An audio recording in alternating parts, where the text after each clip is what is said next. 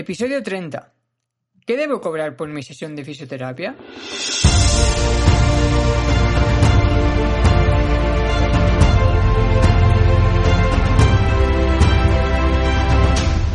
Muy buenas, fisios, ¿qué tal? Tema muy interesante y delicado a su vez el que os traigo hoy.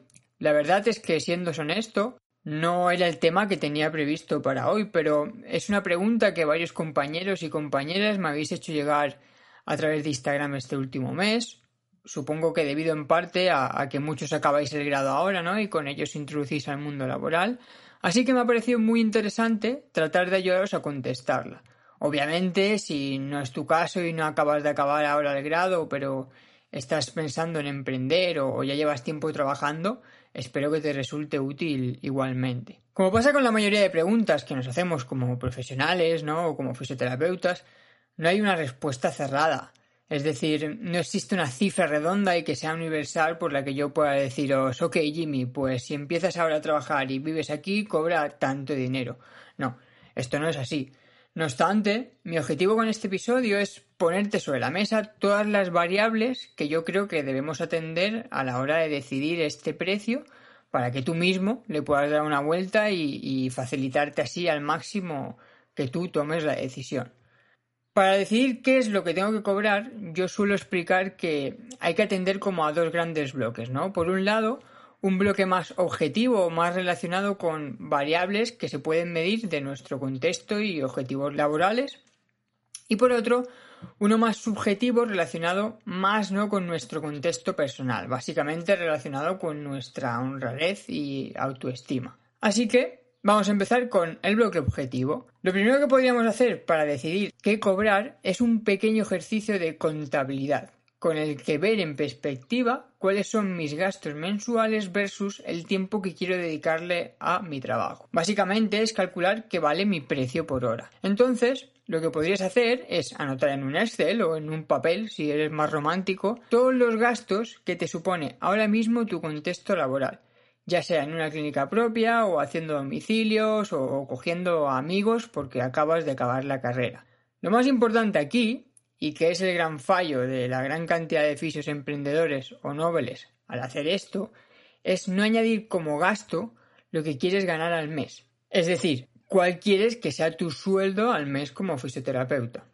A este sueldo le añadirás tus gastos, donde incluirás pues la gasolina promedio si vas a domicilio, la tasa de colegiación, la tasa de autónomo, el material que utilices, en fin, todos los gastos y dividirás el total entre las horas que le quieres dedicar al mes. De la división entre los gastos totales versus las horas totales, te saldrá el precio que tú deberías cobrar objetivamente atendiendo a todos estos gastos versus el tiempo y por lo tanto te saldrá lo que tú tienes que cobrar precio hora si quieres llegar a sueldo y cubrir gastos. Dentro de estos gastos es interesante también que añadas un extra por posibles imprevistos, que siempre los hay. Y si no me crees, puedes revisar tu cuenta bancaria el último año y ver qué mes no has acabado comprando o pagando algo que no esperabas. Además, este pequeño análisis te servirá para hacerte una primera idea de los pacientes que tienen que pasar por tus manos al mes o de las sesiones que debes de, realizar para llegar a este sueldo y estos gastos como comentaba. Aquí, obviamente, cuanto más honesto y realista seas contigo mismo, pues mejor. Si pongo que quiero trabajar 10 horas al día y cobrar 500 euros al mes, pues los objetivos te saldrán más alcanzables, lógicamente, pero no son unas condiciones que creo que merezcamos, vaya. Hay que ser valientes. Te aseguro que con los cuatro años que te has metido para llegar aquí, tienes los mínimos suficientes para lanzarte al ruedo. Otra pregunta que obviamente puedes hacerte al hacer todo esto es, ok, ¿y ahora cómo narices llego a esa gente? Si es así, en el marketing honesto tienes la solución. Si te interesa, tengo un par de episodios hablando sobre marketing honesto en fisioterapia con Felipe Cuevas, que además de amigo es experto en marketing digital.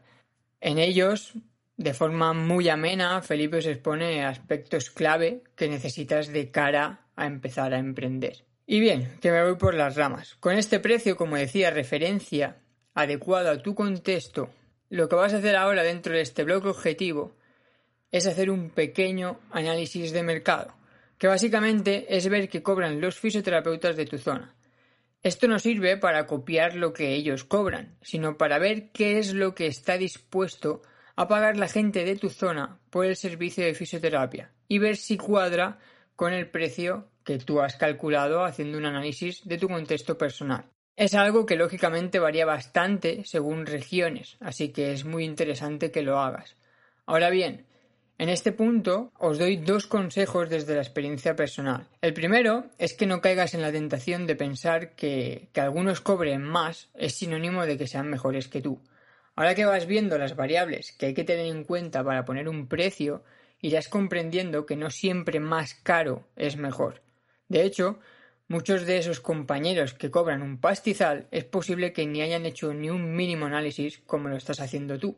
Y segundo, Eres fisioterapeuta y es muy importante que no olvides esto. Has estudiado cuatro años, un grado universitario que te ha costado mucha pasta y muy probablemente estés encarando o encares un posgrado que tampoco será barato. Y por si fuera poco, tu profesión está reconocida como sanitaria, por lo que no cometas el error de meter en el análisis de precios a quiromasajistas, curanderos, chamanes o demás pseudo profesionales con precios bajos Entrar en una guerra de precios contra ellos es sinónimo de no valorar nuestro trabajo, porque con ello lo que le estás diciendo a la gente es que tiene la misma calidad una sesión de alguien que ha estudiado cuatro o cinco años una formación oficial a la de alguien que ha cursado cursos de varias semanas sin reconocimiento. Y esto, queridos amigos, es pegarnos tiros a nuestro propio pie. Y esto último me sirve para entrar en el segundo bloque más subjetivo y daros el primer consejo, y es valórate. Es muy importante que te sientas a gusto con lo que cobras, es decir, que sientas que lo que cobras es acorde a lo que puedes aportar a ese paciente que tienes delante. Pero para que esto no se te vea afectado, no se vea afectado por las inseguridades y miedos propios, que son totalmente normales y más al principio, es importante que te valores. Me da igual que seas recién graduado, como digo, o tengas poca experiencia. Como he dicho, eres profesional sanitario. Y eso ya te garantiza unos mínimos conocimientos con los que puedes ayudar a muchísima gente. Y, como digo, se merece cobrar un mínimo digno por sesión. Tampoco te me vengas arriba y quieras cobrar 80 euros la sesión si eres recién graduado. Pero obviamente la formación y los conocimientos son una variable importante a tener en cuenta.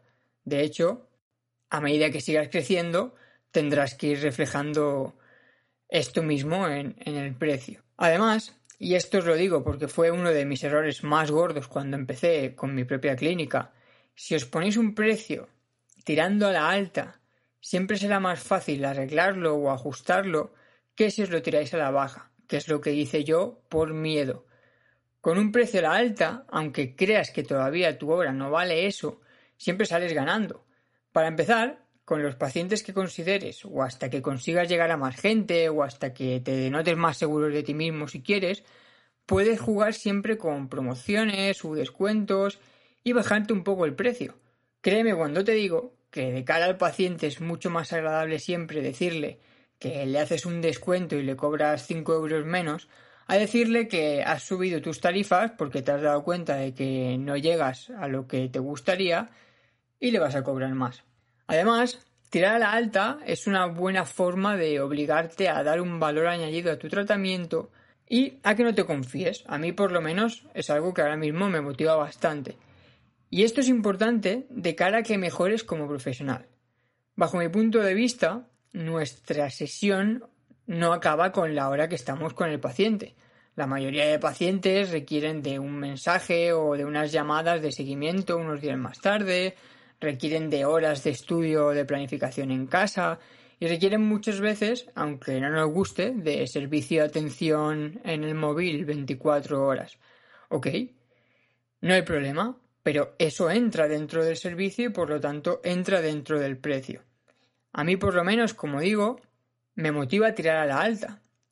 Y aunque esto fue a posteriori porque al principio no lo hacía, es algo que me ayuda a no caer en la tentación de decir, va, ok, para lo que me paga, pues tampoco hace falta que, me esfuerce tanto, ¿no?